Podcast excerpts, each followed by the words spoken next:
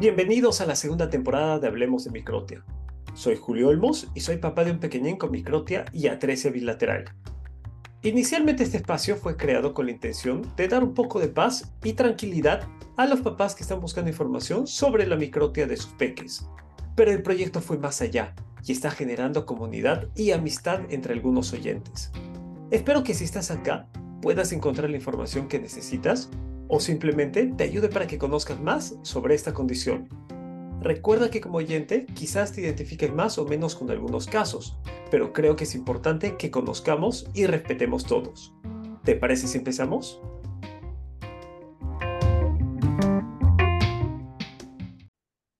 El día de hoy me acompaña Patricia. Ella vive en Ciudad de México y es mamá de Luis Ángel, de 14 años de vida. El diagnóstico de Luis Ángel es microtia y atresia bilateral, Bienvenida, Patricia. Gracias por aceptar compartir tu historia. No, gracias a ti, Julio, por invitarme. Muchísimas gracias. Y gracias por, por formar parte de esta familia Microtia y, y hacer que muchos más nos conozcamos. Patricia, ¿qué te parece si empezamos y nos cuentas un poco sobre cómo fue tu embarazo? ¿Fue todo normal o tuviste algún tipo de complicación? Eh, no, fue un embarazo de alto riesgo. Desde el primer mes eh, me di cuenta precisamente que estaba embarazada porque tuve una amenaza de aborto al, al, pues, al mes y me empezaron a hacer estudios y me indicaron que era un embarazo de alto riesgo.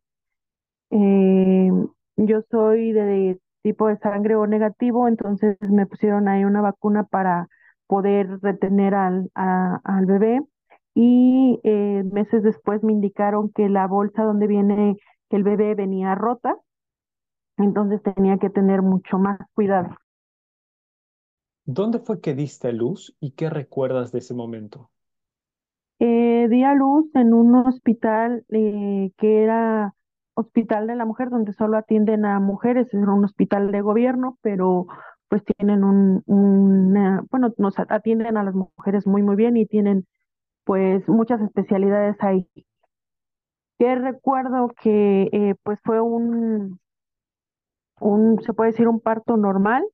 Eh, entré a dar a luz y fue pues normal, no, no tardé mucho tiempo en dar a luz. Eh, nació mi bebé y cuando nace pues no me dieron como una explicación buena, no me dijeron que se llamaba microtia, Simplemente me dijeron que mi bebé, mi bebé había nacido con una pequeña malformación, pero que no me preocupara, que con una cirugía eh, se solucionaba. Eh, posteriormente, eh, pues no me lo muestran ese día, sino que hasta yo vi a mi bebé nada más cuando nació y de ahí ocho días después, porque él se quedó internado para que le hicieran estudios de riñones y más estudios para saber si no tenía otra malformación. Cuando hicieron mención al tema de los oídos, como tú dices, no te dijeron que era microtia, pero No, te dijeron que era en ambos oídos. sí, sí, eh, al nacer entró el pediatra y me mostró a mi bebé y me dijo, tiene una pequeña malformación, solo es estético, solo son las orejitas, le van a hacer una cirugía y todo listo. Y con eso me quedé, no, jamás me dijeron que era microtia, Jamás me dijeron que podía tener algo relacionado con la audición, no. Para ponernos un poco en contexto, ¿qué grado de microtia tiene en cada oreja, Luis? Eh, tres. Entonces, después de que te dieron de alta, simplemente te dijeron que era un tema estético, que tenía solución, haciéndole alguna cirugía. Pero ¿en qué momento fue que te enteraste que en verdad la microtia o lo que tenía tu pequeño en ese entonces tenía consecuencias, o mejor dicho, o podía afectar su capacidad auditiva? Eh, pues yo soy una persona que soy como muy exagerada en querer saber todo. Mi hijo se quedó una semana en el hospital para hacerle estudios y en cuanto me lo entregaron al otro día yo ya estaba buscando opciones en otros hospitales. Acudí a otro hospital pidiendo pues saber qué era lo que estaba pasando, cuándo lo operaban, cómo, cómo iba a ser. Y llego a ese hospital y me dicen que que no, que no era así, que él tenía, que tenía que ver primero lo de la audición, que era más importante saber cuánto escuchaba o si escuchaba que una cirugía y que no se operaban a los niños tan pequeños que tenía que esperar hasta que él tuviera ocho años para que me pudieran decir qué seguía de la operación, pero que lo primordial era saber cuánto escuchaba. Pero para eso tenía que esperar a que él tuviera eh, tres meses para que le pusieran, pudieran hacer los potenciales evocados. Cuando te dieron esta noticia y te diste cuenta que no solo era un tema estético, ¿cómo reaccionaste? ¿Qué sentiste? Mm, pues obviamente para mí fue algo que, que no me esperaba, que yo estaba con, con la idea de la, la primera, lo primero que me habían dicho los doctores, que solo era una malformación y que lo iban a operar y todo listo. Cuando me dicen que no, que tal vez mi bebé no escuchaba, pues yo dije, ¿qué voy a hacer? ¿Qué, ahora qué sigue? Pero pues seguí eh, eh, buscando, seguí eh, las indicaciones que me dieron, que, cumpliera tres meses y que le iban a hacer los potenciales. pues yo iba, todos me, me citaban dos veces por semana y las dos veces por semana iba. Mi bebé pues tenía ahí 15 días de nacido, yo ya andaba en los hospitales preguntando, informándome más entonces, este, pues le hacen los, los potenciales ahí mismo en ese hospital, me dan eh, la receta para comprar el aparato auditivo y hasta ahí me cayó el 20 que, que mi hijo tenía que utilizar un aparato auditivo sí o sí y que tenía que olvidarme de la cirugía en ese momento porque pues lo primordial era saber si él escuchaba. ¿Qué tipo de aparato auditivo te dijeron en ese momento que necesitaba? Eh, en ese momento me dijeron que necesitaba un vibrador óseo y me explicaron que era este que era un vibrador óseo que iba a hacer que por medio de vibraciones él escuchara. En ese momento me dijeron que era muy costoso, pero que lo tenían que conseguir pues lo más pronto posible. En ese momento fue que te empezaron a asesorar mejor. ¿De dónde fue que vino el buen asesoramiento? ¿Algún profesional en particular o alguna institución? En, fue justo ahí donde le hicieron los estudios para saber cuánto escuchaba, donde me dijeron que, porque yo llegué preguntando por la cirugía, y ahí me dijeron, no señora, lo primordial es saber cuánto escucha, el niño tal vez no escuche. Entonces ahí fue donde me dijeron, dependiendo de los estudios, vamos a saber cuánto escucha. Es un procedimiento muy largo, no se va a operar mañana, es un procedimiento de años se tienen que hacer diferentes estudios para saber si no hay otra malformación. Este, olvídese de la cirugía. Entonces, en ese momento me dan la receta para comprar el aparato auditivo. Eh, pues yo no, tengo no, no tengo ni tenía los recursos para comprarlo y, en ese momento dije, pues es imposible, ¿cómo voy a comprar un aparato auditivo si son carísimos? Pero no me detuve, metí solicitudes a, aquí en México es el DIF, este, metí donde me decían que metiera una solicitud, yo iba y la metía, donde me decían que metiera una carta, iba y la y pedía el aparato auditivo y, y pues no fue nada fácil, pero pues logré tenerlo hasta que mi hijo tenía dos años. ¿En qué momento dirías tú que pudiste sentir que superaste los sentimientos negativos que en algún momento tuviste cuando te enteraste de la posible pérdida auditiva que tenía, de todos los estudios que se le tenían que hacer a, a Luis? ¿En qué momento crees que tú dijiste, ok, lo superé y vamos para adelante? Eh, yo creo que en el momento que a él le entregaron su primer vibrador óseo, se lo entregaron por parte del gobierno y el ver cuando él, eh, eh, bueno, cuando le puse la diadema y vi ver su sonrisa y ver el cambio radical que tuvo, dije, vamos para arriba, o sea, vamos a seguir, a lo que me digan tengo que seguir, este, y pues fue desde ahí el hecho de que la familia por parte de, del papá pues no nos cerró las puertas, el papá nos abandonó por, por, por la microtia y en ese momento yo dije, eh, tengo que hacer que mi hijo tenga una buena calidad de vida desde que la familia de él me decía, así déjalo, acepta que así te lo mandó Dios y, y no hagas nada, así déjalo. Entonces yo en ese momento, en el momento que, que pues me separé del papá de Luis, dije, mi hijo va a tener una buena calidad de vida y yo lo tengo que lograr. Vamos al momento en que le entregaron el equipo de conducción ósea.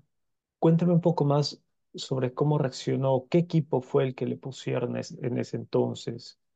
Eh, no sé cómo se llama, pero hay doctores que le llaman Frankenstein, creo que así le llaman. Eh, Es un aparato que viene en una, de, normalmente ahorita viene en una diadema dura, pero eh, a Luis siempre se lo han adaptado en una diadema elástica. Entonces, el, en el momento que a Luis se lo pusieron, fue totalmente el cambio pues radical porque Luis en cuanto se lo pusieron empezó a reírse, empezó a hablar más.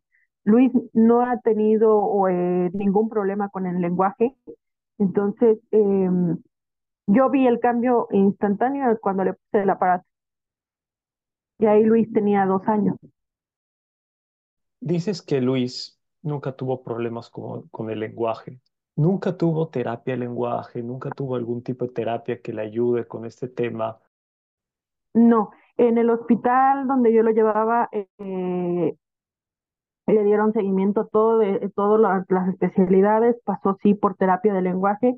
Cuando yo lo llevé, la doctora me dijo, él no necesita terapia de lenguaje, él habla muy bien, él lo único, lo único que no pronuncia bien es la R, pero es de, de, familia, pero pues ya que que la va a pronunciar bien, entonces cuando él vio que, bueno, cuando la doctora vio que él hablaba bien, me dijo, con él no tenemos mayor problema, que ha dado de alta, que no ha tenido ninguna terapia de lenguaje, él hace una vida totalmente normal. Actualmente Luis tiene 14 años. Cuando tú lo oyes hablar, ¿podrías decir que habla de una forma normal o sientes que tal vez alguna consonante no la pronuncia del todo bien?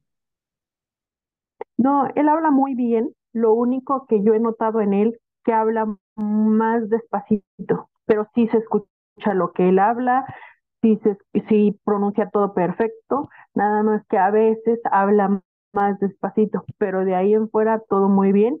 A él le encanta leer y, y pues ahí es donde yo me doy cuenta que sí pronuncia bien. Luis es grande y sabe diferenciar cómo se oye con y sin los dispositivos de conducción ósea. ¿Alguna vez te dijo qué tanta diferencia hay o cómo es oír con su condición sin tener los dispositivos de conducción ósea puestos?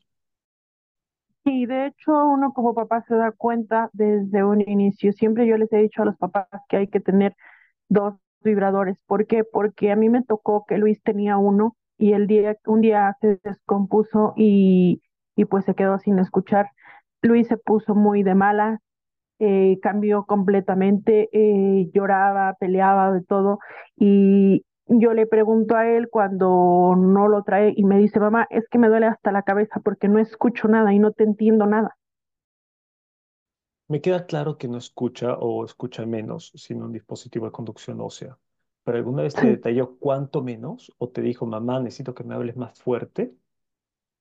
Eh, de hecho, cuando él despierta y que no trae el aparato auditivo, yo puedo entablar un tema de conversación con él, pero sí tengo que elevar un poquito más la voz, pero sí me escucha. Lo que yo he detectado mucho en Luis es que Luis aprendió a leer los labios. Si yo le hablo de espaldas, no me hace caso, pero si yo volteo y lo veo de frente, me sigue todo lo que yo le estoy diciendo. ¿Él aprendió por su cuenta a leer los labios o pasó algún tipo de clase? No, él aprendió por su cuenta. Él solito. Ya nos hablaste sobre su primer dispositivo de conducción ósea. Cuéntame cuántos más tuvo después de ese equipo y qué marca fueron. Eh, tiene un baja. Eh, bueno, el primer equipo le duró de los dos años a los diez. De ahí eh, pedí la, no, de ahí tuvo un baja que le regalaron, igual una niña que tenía microtia se lo regaló, igual ahí lo tiene, y apenas hace dos años obtuvimos otro eh, igual al primero, que igual ahí lo tiene. También eh, logré comprar otro vibrador óseo que me recomendó otro doctor, diciéndome que los vibradores óseos que mi hijo no, que mi hijo utilizaba eran una basura. Yo creí que era realidad, hice todo el esfuerzo para comprar el otro, el otro vibrador óseo para que solo durara dos meses. Y el dinero se fue a la basura porque ese aparato no tuvo ni garantía, ni solución, ni nada. Simplemente el especialista me dijo, compra otro y pues lamentablemente no tengo el dinero como para tirarlo a la basura y, y prefiero no, no, no volver a comprar uno así. Entonces el equipo que tiene actualmente es uno parecido al primer equipo que usó. Al primero. Al primero y los alterna. Eh, Luis es muy chistoso porque él alterna sus aparatos a como él quiere. Un día puede traer el baja, un día puede traer eh, eh, el primero que, que usó, otro día puede traer el, el que ahorita se acaba de adquirir. Entonces Luis los va intercambiando. Y entre todos los que tiene o entre todos los que usó, ¿cuál es el que le permite oír mejor? Él dice que el baja. Apenas hace tres días estaba platicando con él y él me dijo que el baja, que es el mejor, el que le, el que escucha más fuerte y que escucha mejor los sonidos. Otro punto importante es que desde un inicio te dijeron que había la opción de que Luis opere. Ya me refiero a un tema estético.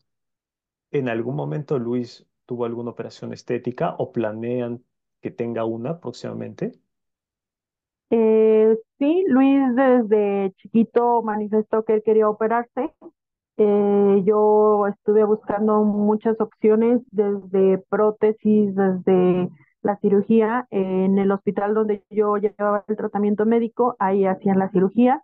Ya estaba yo por pues feliz, ¿no? De, de entrar a la última consulta donde me dijeron que podían operarlo, pero em, ya que nos habían dicho cómo, cómo iba el procedimiento que, que iban a hacer, que era aquí en la Ciudad de México, salgo de la cirugía, de la cirugía de la, de la consulta y me encuentro a una mamá y la mamá me pregunta que, que si ya me dieron respuesta, le digo que sí, que ya me decían que iban a operar a mi hijo y la mamá me dijo que no lo operara en ese hospital, que ahí habían operado a su, no recuerdo si era niña o niño y que había quedado muy mal, me mostró cómo había quedado y en ese momento dije, yo no quiero que mi hijo quede así.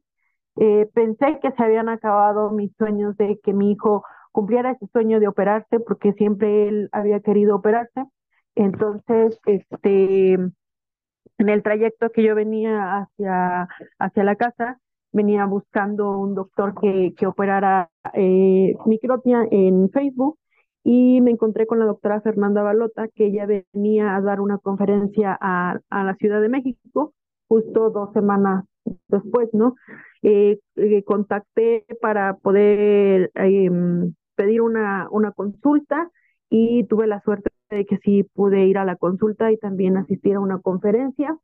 En ese momento, este, pues no contaba yo con, con, con lo económico y tampoco sabía cuánto cobraban, pero ya, ya que me dieron costos, eh, pues yo decía que sí iba a operar con ella. Obviamente, pues por, por lo caro que es, pues decía quién sabe cuándo, ¿no? Pero en algún momento eh, no quité el dedo del renglón, seguí buscando más especialistas, eh, mucha información, obtuve mucha información también en la conferencia de la doctora Fernanda, donde ella decía que no podemos operar a nuestros pequeños si no tenemos fotos, si no conocemos a personas ya operados por, por el especialista y en ese momento pues yo ya conocía a gente operada por ella, eh, pues veía fotos y todo. Eh, aquí en la Ciudad de México eh, quisieron operar a Luis en los hospitales privados, me decían que sí me lo operaban, pero como no me daban fotos, yo decía, no, no voy a dejar que, que practiquen con mi hijo.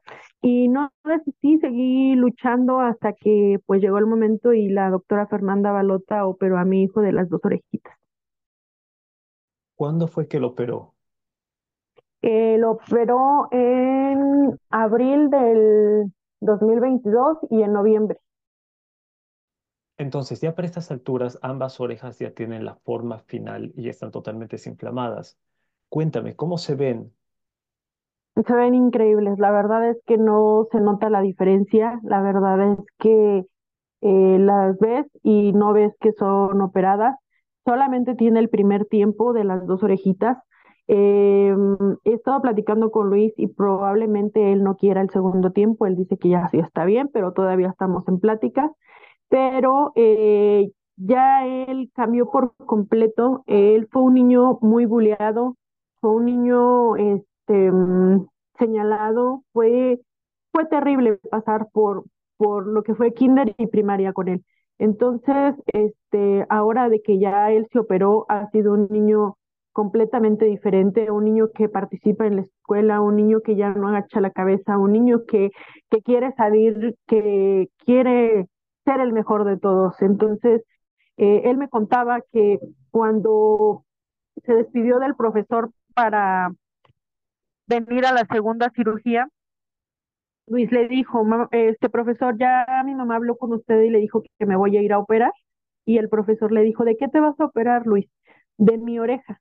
Y le dijo el profesor, ¿cómo quedó tu oreja? Y le dijo, sí, me van a poner mi otra oreja. Y el profesor le dijo, ¿qué esa oreja que traes no es tuya? Y le dijo, no, ya me la operaron y me van a operar la otra. Entonces Luis estaba feliz porque decía, mamá, ¿te das cuenta?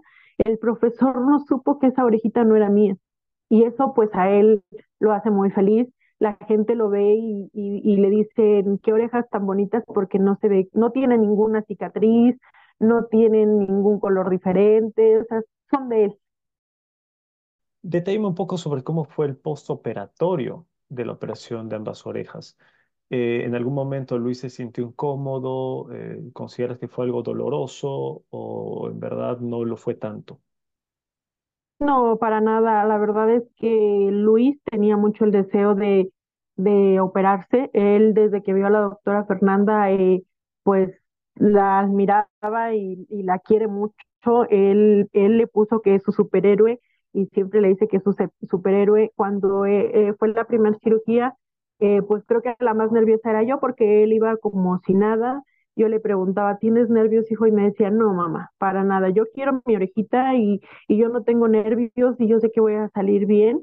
Eh, nos fuimos a la cirugía, me, eh, me despedí de él, él entró a la cirugía y cuando él salió de quirófano, puedo decir que, que mi hijo volvió a nacer. Salió del quirófano todavía entre dormido y despierto y me pidieron que le hablara, le hablé, despertó y me dijo, ¿ya la viste? Sí, le dije, sí, ya la vi. ¿Cómo? Y le dije, me mandaron fotos. ¿Me la muestras?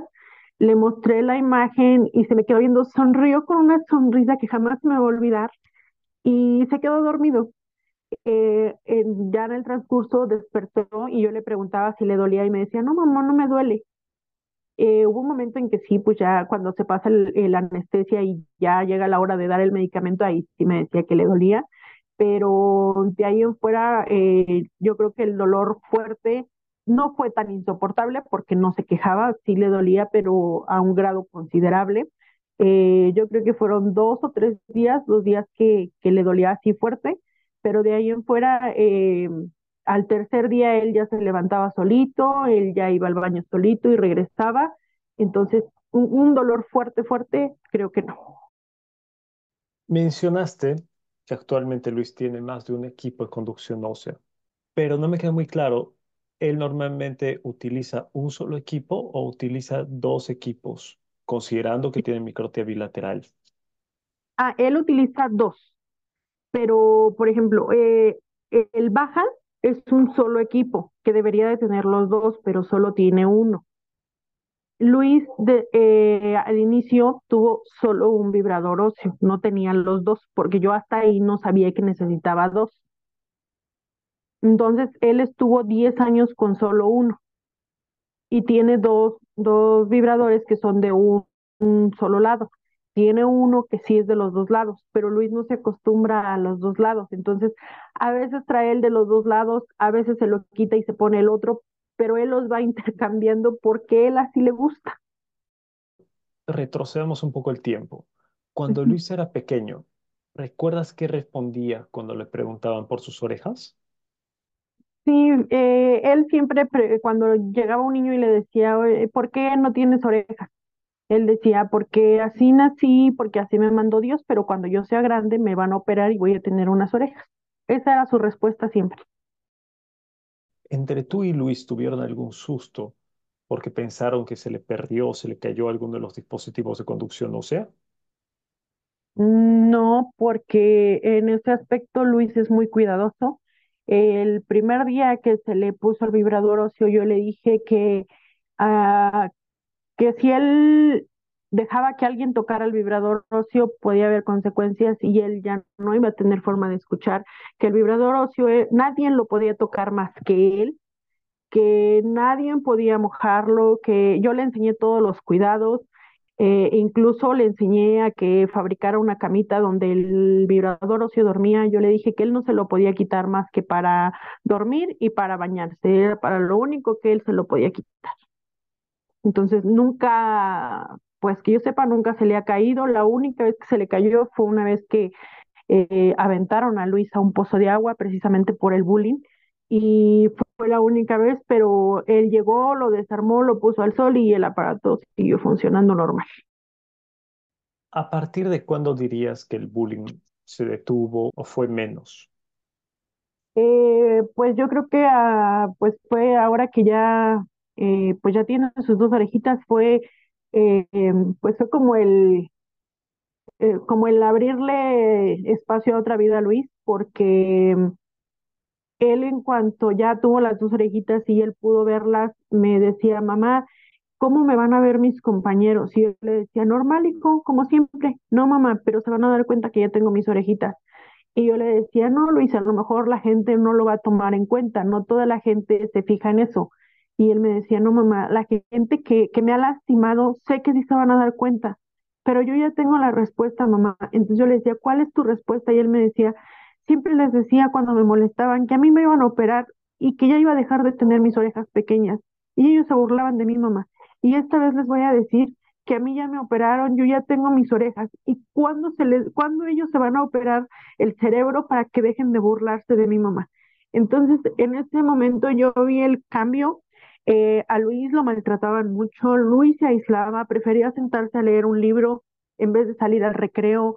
Eh, llegaba siempre muy triste, llegaba y se encerraba en el cuarto, no quería salir, no participaba en nada, que si había una bailable en la escuela decía que no, eh, cualquier cosa, ¿no? Y ahora que tiene las orejitas, es el primero en todo, es el primer lugar en su salón actualmente, es un niño que quiere participar en todo, que participa en bailables, que, que si tiene que dirigir el himno nacional en, en honores a la bandera, él lo hace, en todo quiere participar y, sí ha tenido enfrentamientos nuevamente con la, una de las personas que, que lo llegó a bullear y ya le puso un alto de conmigo no te vuelvas a meter. Entonces Luis recuperó todo lo que no tenía, ah, bueno, más bien todo lo que él creía que, que no tenía, lo recuperó después de operarse.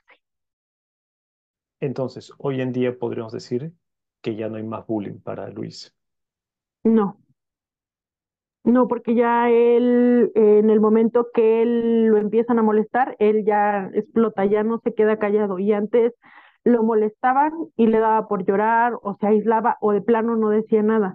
Y ahora no, ahora llega y dice, me hicieron esto y esto y esto y yo voy a contestar así. Y nada más te aviso, mamá.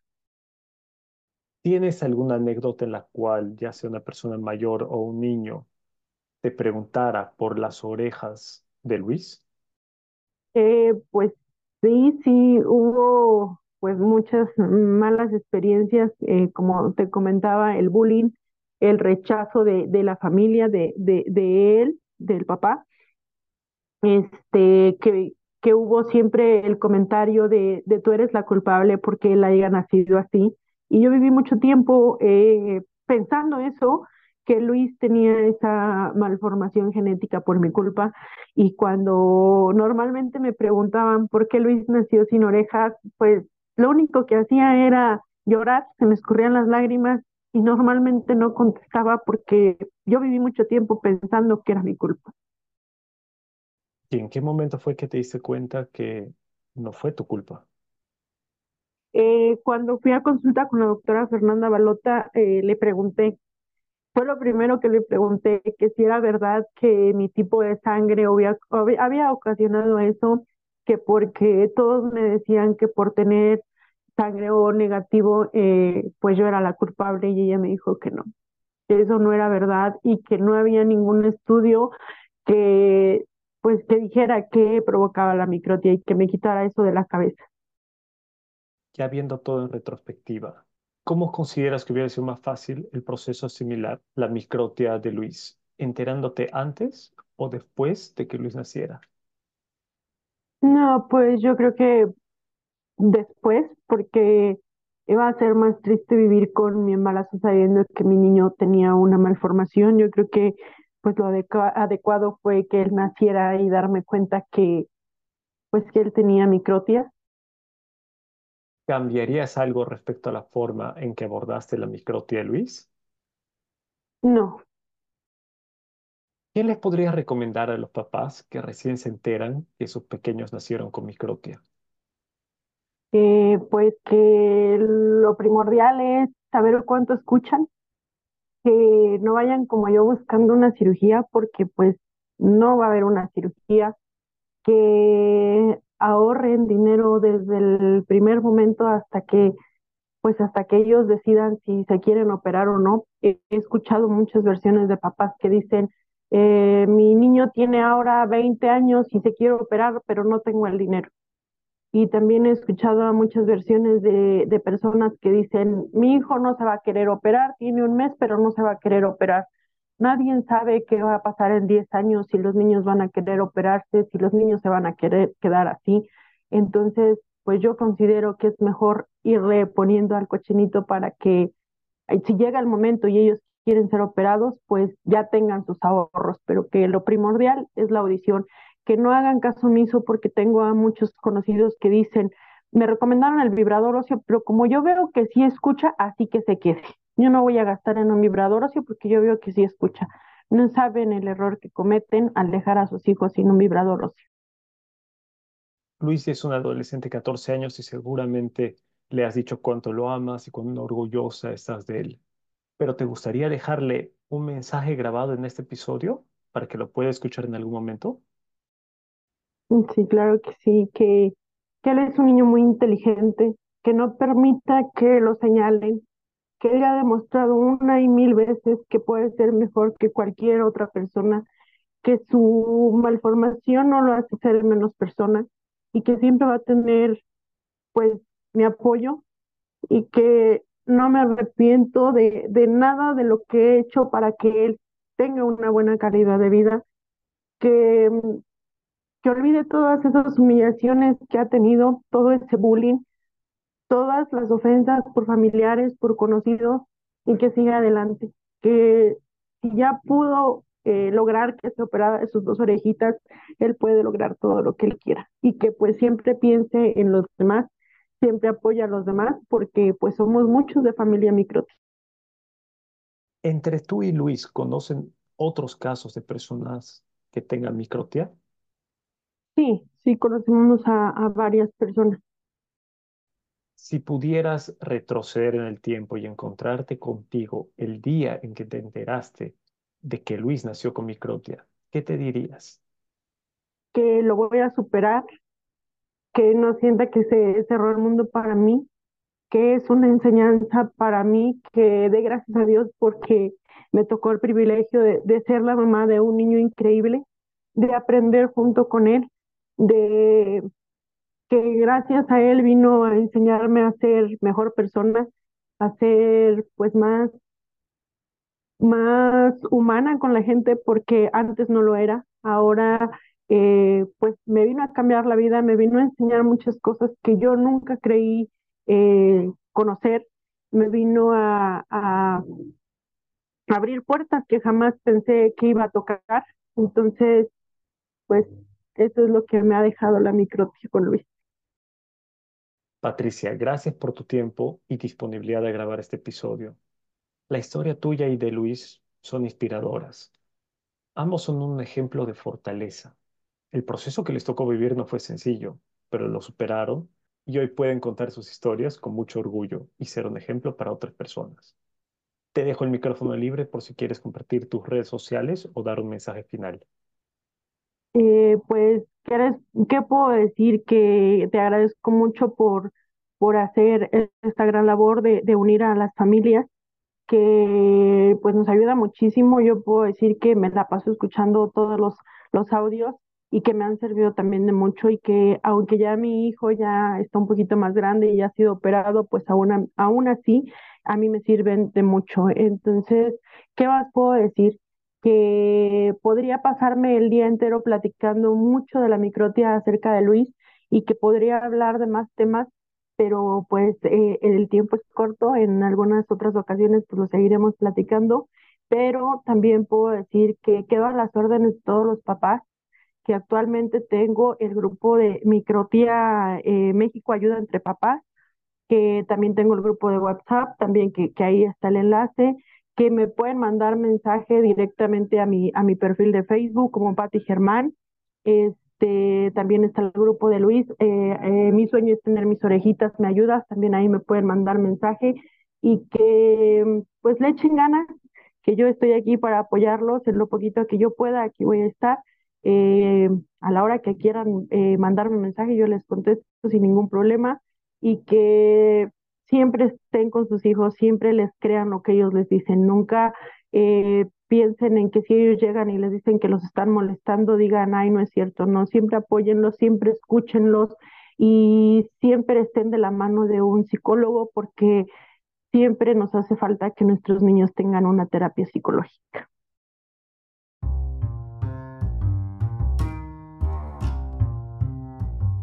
Eso fue todo por hoy. Un gran consejo que nos dejó Patricia es el siguiente. Antes de operar estéticamente a nuestros peques, debemos conocer el trabajo del doctor que hará la operación y no aceptar que practiquen con nuestros peques. Recuerda que también me puedes encontrar en Instagram y TikTok como el padre de Luke. Me despido agradeciéndote por estar acá y espero que nos podamos volver a encontrar para escuchar más historias. Hasta pronto.